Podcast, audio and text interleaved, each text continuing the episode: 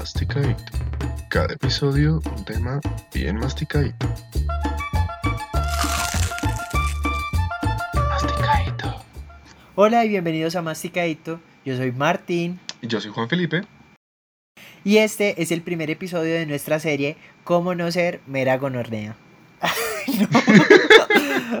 No, Se sí, me sí. salió. Ups. Gononea, Ups, gononea. era gononea. Y este es el primer episodio de nuestra saga Cómo no ser mera gononea. Y no morir en el intento.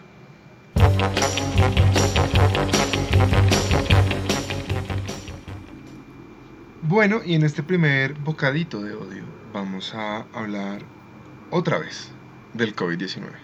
Llévelo, llévelo, el de moda, el COVID, el 19, sí, sí, llévelo. Mari, marica, ya.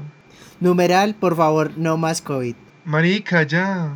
Hoy otra vez tenemos que hablar del COVID porque tristemente estamos atravesando una situación difícil mundialmente y esto ha generado y despertado una serie de cosas desastrosas, ha, ha despertado Lo lo, peor. peor. de nosotros en muchos sentidos y es esa cultura de, de odio y de ser una gononea con todo el Estamos, mundo.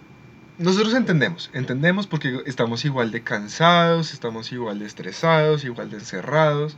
Yo no veo la hora de salir a tomar un poquito de aire, pero pues eso no justifica que haya tantos odios como los que estamos viendo surgir, ¿no?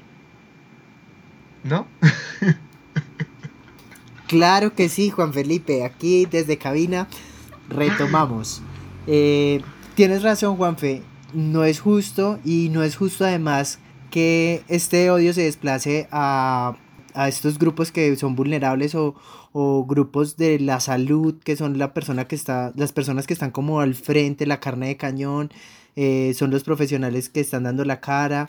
Cuando decimos odio también, pues no necesariamente es el sentimiento de odio, pero también puede ser rechazo, Rechazo, Aversión, aversión, disgusto, Exacto. apatía, mejor dicho, todos los sinónimos que usted tenga en su vocabulario para manifestar este tipo Exacto. de Cuando, cuando digamos odio Porque- puede ser cualquiera de, de- de estas cosas. Numeral, odio son todos. Numeral, todos odiamos. Bueno, hemos identificado como unos casos particulares, ¿no? Y estos grupos son particularmente eh, los chinos, los ciudadanos chinos, los venezolanos, aquí en nuestro caso colombiano, los profesionales de la salud, como ya hemos dicho, y eh, los que a mí me parecen más importantes, más delicados, más especiales, los murciélagos. Total. Es en serio. Sí, es que hasta los murciélagos han llevado Han del llevado bulto, bulto, de acuerdo.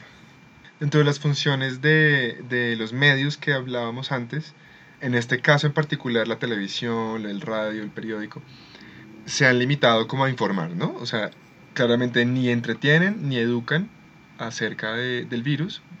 Bueno, lo educan de pronto, ellos lo intentan, pero Sí, es una labor más informativa y eso. Entonces nos quedamos como con datos duros que mucha gente le quedan en la casa como que el virus se originó en China, ¿cierto? Entonces, bueno, ese es un poquitico desde los medios convencionales. Pero ¿qué pasa cuando esta información se traslada a redes sociales? En muchos casos se ha convertido en un amplificador como del odio. Relacionamos directamente COVID, en muchos casos con China, entonces de ahí surge un poquitico todo ese desdén y toda esa aversión a un grupo de poblacional. acuerdo. Sí, por ejemplo, yo he visto ya muchas veces en mis redes sociales. Por culpa de esos hijos chinos, por comerse todo lo que se les atraviesa, es que estamos así. Y lo que yo pienso al respecto, comer cosas raras no es solamente un problema, o sea, no, no es solamente algo que hagan los chinos, ¿no? En Colombia también se comen huevos de iguana, se comen tortuga, se come chicuiro, se come cuy, se come jojoy. En Francia comen rana, ancas de rana. En muchos países se comen animales exóticos, digamos. Sí, entre comillas eso, raros, lo que tú dices, porque a la final es algo Entonces cultural. me parece que ese es, o sea, empezando por ahí ya estamos mal porque pues, hombre, todo lo que se atraviese se come en pues todas partes. Y también hay que entender pues una cosa histórica y es que si hay gente que se come todo lo que se le atraviese es porque a lo mejor no tienen más que comer, ¿no? Y seguramente en el caso de China en particular, en algún momento durante su historia, seguramente hubo un periodo en el que la gente pues no tenía más que comer, sino serpientes, perros, ratones, murciélagos. Y a lo mejor después de eso, ya dejaron de necesitarlo, o sea, ya, dejaron de, de, estar, de verse obligados a comer eso, pero pues ya estaba inmerso en su cultura culinaria, entonces lo siguieron comiendo. Entonces también hay que entender esas cosas. Otro problema que encuentro con el, con el asunto es que es una cosa un poco colonialista decir eso, porque ¿quién decide qué sí se puede comer? O sea, ¿quién decide qué animal no es raro de comer? Los animales que no son raros de comer ¿por qué no son raros de comer? Porque se producen en masa. La, la vaca, el cerdo y el pollo, porque, este, porque está bien comerlos. Y los pescados. Porque hay granjas que los producen en masa. O sea, ¿quién decide que eso sí se come y que otras cosas no se comen? E, e, es, es una postura muy de persona occidental, eurocentrista. Decir, no, pues es que está mal comer murciélago, pero está bien comer vaca. ¿Por qué? Claro, uno le pueden decir que las vacas les ponen antibióticos, eh, a los pollos también, y que está más regulado eh, su, producción y que por eso pues está mejor comer esas cosas y no otras. Pero pues eso es un poco arbitrario, porque está regulado porque hay una industria detrás, pero también podría estar perfectamente regulada la producción de carne de murciélago o de gato o de grillo. Y otra cosa que me parece grave es meter a toda una cultura, a toda una población. China tiene, creo que son como mil millones de habitantes. Seguramente ya en este punto serán más. Y pues tú no puedes decir que todos se comen lo que se les atraviesa. Eso también es problemático porque es, es reducir la complejidad. Que creo que siempre en cualquier tema. Es reducir la complejidad de toda una sociedad, de toda una estructura de personas, de individuos, a un estereotipo, una representación cliché de lo que es pues un chino. Y finalmente, claro, todos los científicos concuerdan en que lo más posible es que haya salido, bueno, no sé si todos los científicos, aquí realmente no, no, no, no sé lo que estoy diciendo. Más bien desde los medios, más bien es la cosa, desde los medios, lo que hasta el momento nos han dicho que es lo más probable es que el virus haya salido del mercado de Wuhan, donde se comercializan esos animales.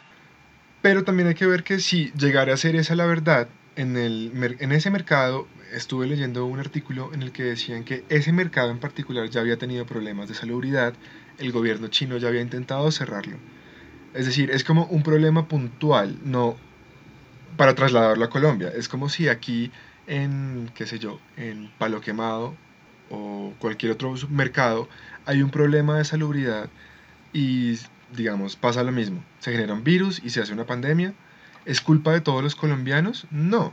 Hombre, no hay que buscar culpas, pero si llegara a ser culpa de alguien, pues es, un, es una persona tal vez específica que está comercializando con ese tipo de carne y no tuvo los cuidados de conservarla bien o no tuvo los cuidados de, qué sé yo, fijarse que el animal no estuviera enfermo antes de matarlo o ese tipo de cosas. Es decir, es como hay una responsabilidad de una persona o unas cuantas personas particularmente y pues no es culpa de toda una nación. Bueno, sí, yo quisiera resumir todo lo que dice Juanfe como con esas últimas frases que dijo. Eh, paremos de odiar, o sea, paremos de buscar un culpable, porque a la final la pandemia ya está en todo el mundo, entonces que esto no se nos vuelva una excusa para señalar a un grupo étnico o a una población como los responsables de algo que claramente se salió de control hace rato y se salió de control a nivel mundial. Y lo que tú dices es una cosa que ya se salió de control y ya en este punto nos compete a todos. Entonces en realidad, si uno se va a poner a buscar culpables, pues también hay culpables en todos los países. Cada persona que no se lava bien las manos, cada persona que no sabe usar el tapabocas como tiene que usarlo, cada persona que sale a la calle sin necesidad de salir, todas esas personas también van a ser responsables. Por esa misma línea, pues quisiera traer otro de los grupos que han sido odiados, y es los animales precisamente, es los murciélagos. Y es que los animales también han sido víctimas de todo esto, pues he sabido por todos que el tema del COVID, bueno, presuntamente se transmitió a través de, un caldito de murciélago, que hemos visto muchísimos memes sobre eso. Pero hay un asunto grave detrás de todo esto, y es que en algunos países, por ejemplo aquí en la región en Latinoamérica, en Perú, supe de, de algunos ataques a estos animales. Entonces, claro, trasladamos el odio a los seres humanos, a las poblaciones, a los que asumimos como culpables de un problema que como ya dijimos es global, pero también a los animales, pues que, que al final no tienen la culpa de nada, o sea, no está comprobado que pues que, un, que los murciélagos vivos puedan transmitir el virus o que las condiciones sean las mismas, pero por la falta de información de mucha gente, pues se, se producen este tipo de acciones que tristemente llevan a la muerte de, de animales. Y no es la primera vez que pasa en la historia, o sea, también recuerdo que alguna vez leí como que pues que en Egipto durante las plagas también mataban mataban animales por lo mismo, como por el tema de la plaga, pues que creían que estaba propagando una enfermedad, entonces se dio una matanza de animales. Es cierto que, alguna, que algunos de los virus de SARS se han, se han transmitido como por la gripe avial, por pollos que están infectados, pero este no es el caso. Entonces también los murciélaguitos, bellos, preciosos, pues han llevado el bulto. Entonces, no sé, creo que Batman está pagando esconderos a sí, pobre. Bueno, igual él tiene mucha plata, tiene muy buena estrategia, sabrá cómo defenderse. Y lo que tú dices es muy importante no sabemos en realidad cómo se transmitió el virus, ¿no? No lo sabemos con certeza. Y lo otro es que, pues, hombre, si en China pasó eso, pues los murciélagos de China y los murciélagos de Perú están muy lejos. No quiere decir necesariamente que los de Perú también estén infectados y toque ir a matarlos. Bueno, y haciendo como un paréntesis eh, sobre todo el tema del odio y esto, eh, quería hablar también como el virus se ha producido un poquito por el consumo excesivo de los humanos eh, de los alimentos. Entonces esto ha pasado con las otras gripas, pues con la avial, con la porcina. Y en este caso pues está el fenómeno pues que presuntamente es por el caldito del murciélago. Pero ese consumo desmedido de nosotros y la industrialización de la carne pues también tiene consecuencias alarmantes. Pues tiene consecuencias que las estamos viendo ahora y que las hemos vivido en otras épocas. Cierro paréntesis. Sí, no, de acuerdo. Justamente, porque si vamos a criticar el consumo del de, murciélago, pues deberíamos pararnos a reflexionar lo que tú dices. El problema va mucho más allá y el problema en realidad es el consumo de animales tan desmedido que hay pues, en el mundo. Para nadie es un secreto, y eso de verdad lo pueden ir a buscar a cualquier parte. Una de las cosas que más contamina, pero que más contamina, es la industria ganadera los pedos de las vacas, esto, esto suena chistoso, pero no es un chiste, los pedos de las vacas y la deforestación que se necesita para tener zonas muy grandes para alimentar ganado. La ganadería extensiva. Sí, son un componente muy importante del calentamiento global. Entonces, en realidad, si nos vamos a parar a criticar el consumo de ciertos animales, pues deberíamos un poquito reflexionar y mirar para adentro y ver que a lo mejor el consumo de todos los animales está un poco desmedido. Y esto no es una publicidad vegetariana, yo todavía como carne, ni, vegan. ni vegana, yo todavía consumo productos de origen animal, pero estoy tratando de hacerlo un poco más responsable, porque sí es verdad que es una industria que contamina muchísimo y que pues le da muy mala vida a los animalitos la mayoría de las veces. Bueno, y retomando un poquitico eh, acerca de grupos y poblaciones, pues en Colombia también tenemos eh, fenómenos propios con el tema de la pandemia y del coronavirus, y es la migración pues, de nuestros hermanos venezolanos aquí en el país. Hay ciertos conflictos y ciertas ampollas que se han levantado aún más con todo este tema de la destinación de recursos para atender a población vulnerable. Y desafortunadamente en redes sociales, que como comentábamos al principio, es un amplificador de odio, he encontrado comentarios súper desacertados y negativos respecto a los venezolanos mm, específicamente. Claro, y es que ya había problema ¿no? con los venezolanos en particular. Ya venía, este es un problema que ya viene pues, desde hace un tiempo, desde cuando la situación en Venezuela empeoró tanto que hemos visto una migración, digamos, eh, contundente, porque pues siempre ha habido migración, como entre cualquier par de países. Y desde entonces, digamos que esto salta un poco de xenofobia a racismo, porque, bueno, un poco para, aclarar los términos, xenofobia en su definición es... Temor, rechazo a los extranjeros. es el rechazo a los extranjeros en general, a cualquier tipo de extranjero. Pero la cosa ya se ha convertido en un odio en específico contra los venezolanos, ¿no? Cuando ya la gente empieza a hacer comentarios del tipo, ah, es que tenía que ser venezolano, o los venezolanos vienen aquí a robar, o ese tipo de cosas, pues hombre, los que roban no roban porque sean venezolanos, roban porque tienen necesidades o porque están acostumbrados a robar o por lo que sea, pero pues en Colombia también hay gente así y en cualquier parte del mundo.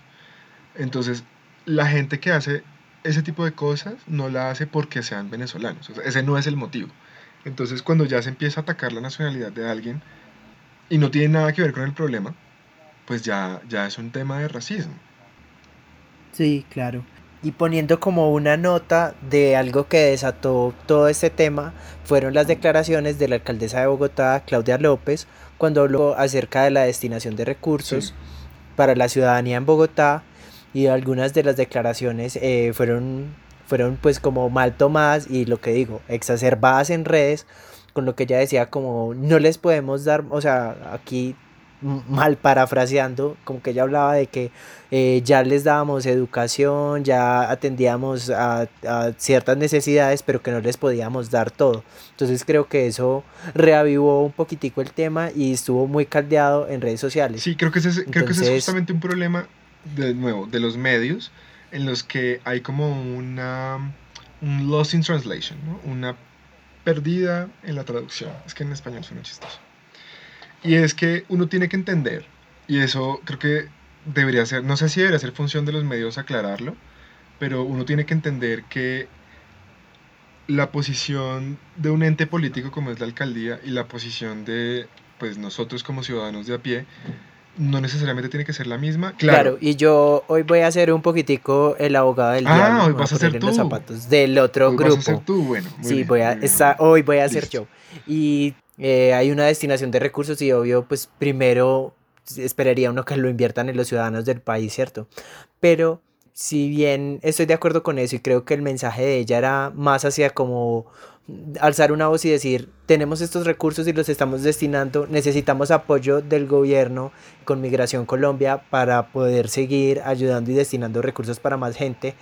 Creo que en la forma en la que se dio el mensaje fue la que, lo que pudo llegar como a distorsionar y a, y a impactar de una manera negativa y de pronto también envalentonar a la gente como en redes sobre todo para que empezaran con sus mensajes porque realmente sí vi mensajes muy fuertes eh, acerca de ah es que se deberían largar o los deberían llegar y mejor dicho volver chulitos a todos cosas de ese corte bien entonces creo que eso. Hay que tener cuidado también cuando se dan los mensajes, si bien la intención creo que desde la alcaldía era buena y el mensaje era más como a, solicitarle al gobierno que se dieran más recursos, eh, un poco la forma que era a manera más como de reproche en, las palabras de la alcaldesa, también pudo distorsionar y alentar a la gente a empezar a odiar. Sí, bueno, y también es que justamente a eso iba cuando decías que, que la, la posición es diferente. Pero también todos deberíamos tener la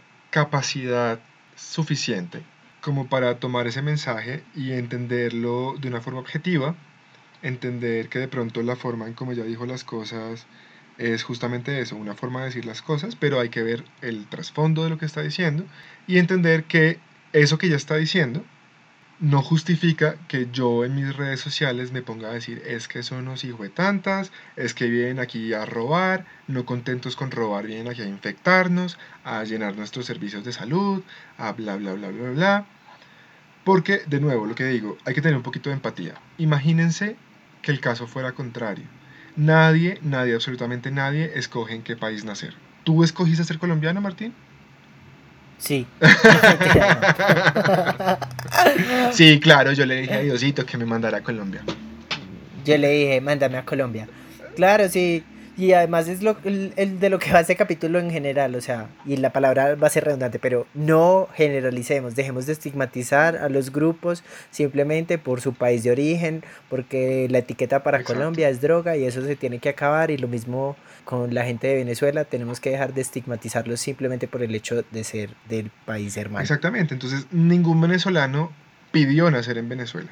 Y si en este momento la situación de su país es muy difícil, pues yo que haría en la misma situación, pues también buscar a dónde irme, a ver si puedo mejorar mi situación.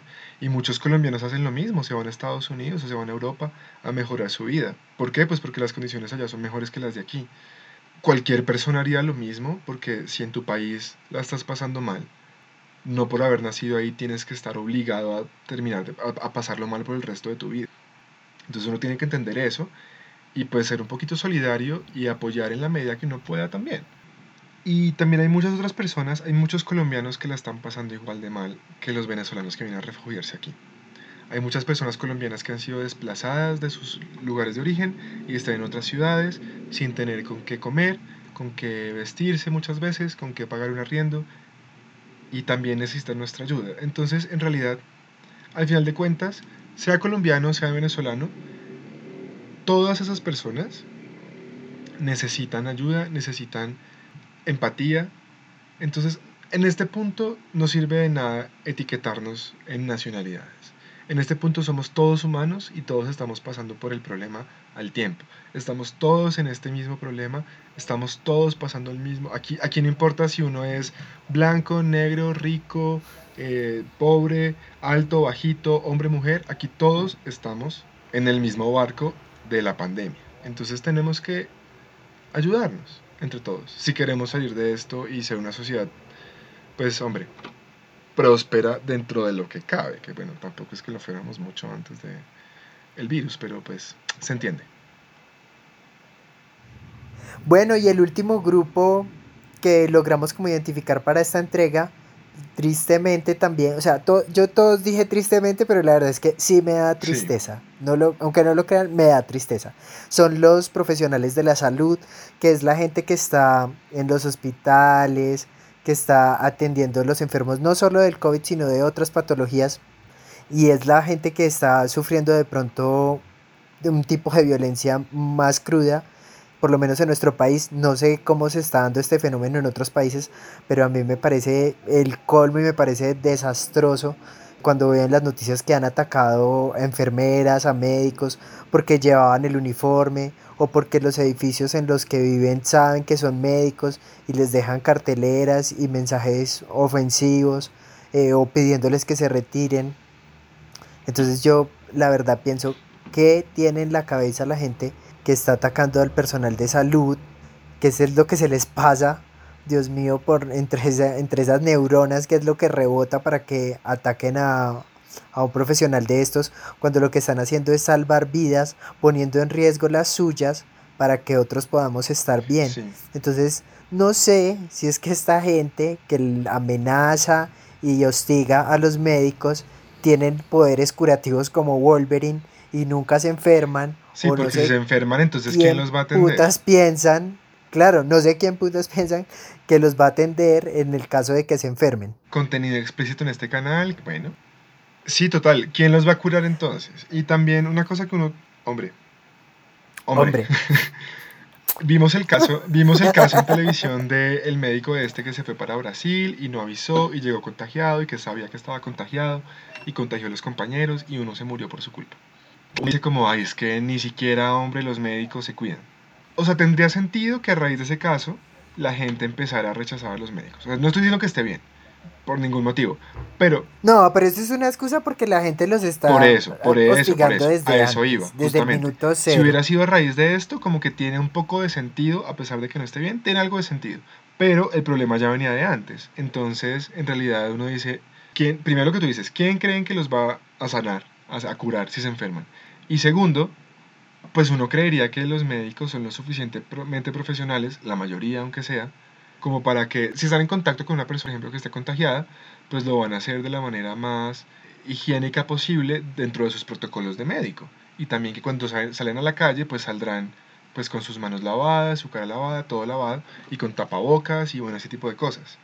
Entonces, a pesar de que ellos estén más expuestos al virus, pues no hace muchísima diferencia con otras personas, porque yo no veo que en un supermercado tú viste, me imagino, el video del de uno, no sé, una, una médica que puso un video en el que se veía como nadie la quería atender.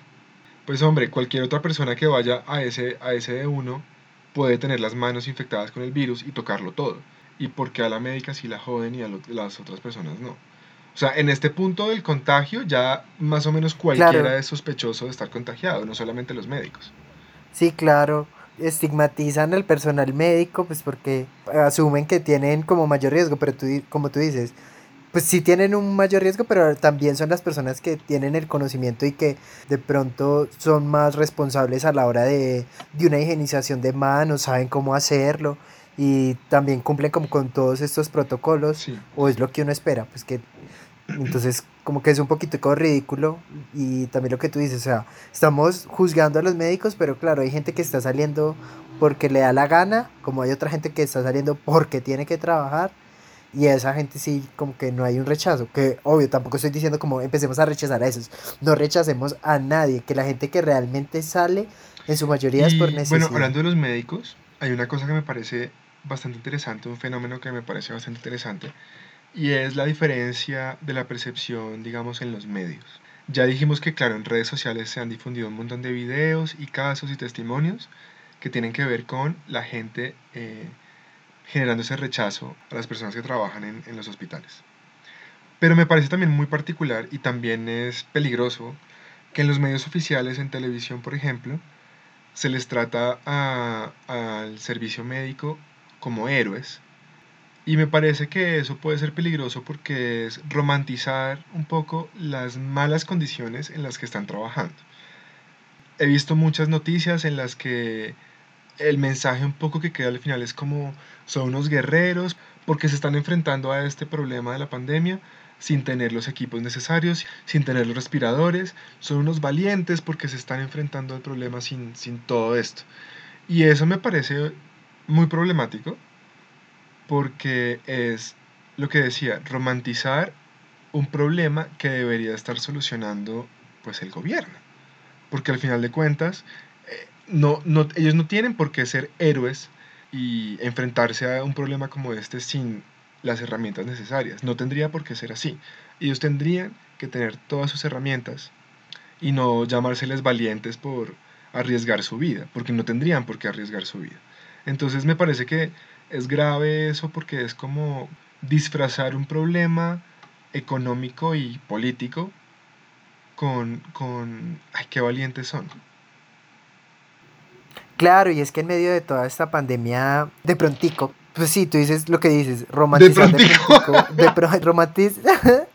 romantizar algo que está mal y unas carencias, pero a todos esos, entre comillas también, no, entre comillas no, para mí sí lo son, de pronto romantizar está mal, pero todos esos héroes invisibles, toda la gente que está trabajando en las tiendas de comidas, en la parte de aseo, en transporte y en otras muchas actividades que son, pues que de pronto no, no percibimos como, como que están arriesgando sus vidas, pues a ellos yo sí les quiero mandar un aplauso por toda la labor que están haciendo y, y no, de corazón espero como que, que este virus se lleve la menor gente posible y que, y que estas acciones de verdad paren en contra de, de estas poblaciones. Bueno, y para finalizar, ¿qué te parece si damos como unos tips para enfrentarse a este odio? O más allá de enfrentarse, bueno, también enfrentarse y bajarle al odio. Sí, bajémosle al, al tóxico que llevamos dentro. Entonces yo propongo una de, las, de los primeros tips o recomendaciones, como ustedes los quieran llamar, eh, sería deje de señalar, deje de echarle la culpa a todo el mundo y va a ver que va a estar más relajado. deje de este buscar culpables, qué pereza. Y va a soltar toda esa energía negativa que a veces lo tiene. Un tip que yo daría es para, para enfrentarlo, pues no le pare bolas a la gente esa persona que está quejándose o que lo está maltratando, ¿le paga las cuentas? ¿Le paga el salario? No. Entonces esa persona, no importa. Si es un desconocido, pues chao. O sea, ¿qué me va a importar lo que opine Pepito, el de la esquina? Pues si no ni lo conozco. ¿Qué relevancia tiene en mi vida? No le ponga cuidado. Otro, el tip número 3 para mí sería, haga yoga, medite, parece en la cabeza, que le circule sangre por ese cerebrito lindo a ver si deja de estar pensando tantas sí, el yoga pendejadas a Para que no odien tanto. Respiren, respiren lindo. Un cuarto tip creo que puede ser busque una asesoría psicológica en internet, si puede, a ver si descubre quién le hizo tanto daño. Porque pues de pronto hay alguna cosita ahí atravesada que hace que usted odie demasiado, más de la cuenta. Entonces, una ayudita ahí no estaría mal para identificar cuál fue el problema, a ver si, ¿no? Hay como algo en tu pasado que te está atormentando. Y un, un, no sé el último, no sé si el último, pero de mi parte el último tip sería, si ustedes de esa gente que piensa que el personal médico lo pone en riesgo y le deja mensajes de odio o les está haciendo la vida imposible, yo les recomiendo que vaya, abra su Biblia, busque el pelito, lo hierva y se cure usted mismo. Total, de acuerdo, de acuerdo. Hay que buscar el pelito. Y bueno, ya para terminar, el último mío, mi último tip, no sea descarado. Somos colombianos, aquí tenemos de las peores reputaciones. Se ve muy mal que tengamos conflictos con otras personas, de otros países. O sea, se ve muy mal. Porque nosotros no nos bajan de cocainómanos, drogadictos, ladrones, secuestradores. Entonces, pues, mm, no, pues si ya pasamos por ahí, si ya sabemos lo feo que se siente que lo señalen a uno por cosas que uno no hizo, pero que dependen del país donde uno nació, pues no hagamos lo mismo porque nos vemos un poco ridículos, la verdad. Y bueno, este ha sido. Recuerden seguirnos. Eh. y bueno, muy Ay, se pasó tan bueno. Yo con usted la paso tan bueno. Me divertí mucho, me divertí mucho. No, yo me relajé. Ay, no. No, qué conversación tan sabrosa. Qué conversación tan qué sabrosa. delicia, qué delicia, la verdad. Recuerden seguirnos en todas las plata en nuestro Instagram y en las demás plataformas. En Instagram estamos como Masticadito, en Spotify y en Google y en Google Podcast estamos como Masticadito el podcast y en YouTube nos encuentran como eh, Masticadito el podcast también. Eh, nuestros usuarios personales son MRTNUC y Juanfection. Igual se los dejaremos anotados ahí donde podamos. Entonces les mandamos un abrazo y recuerden, mastiquen rico. Mastiquen rico.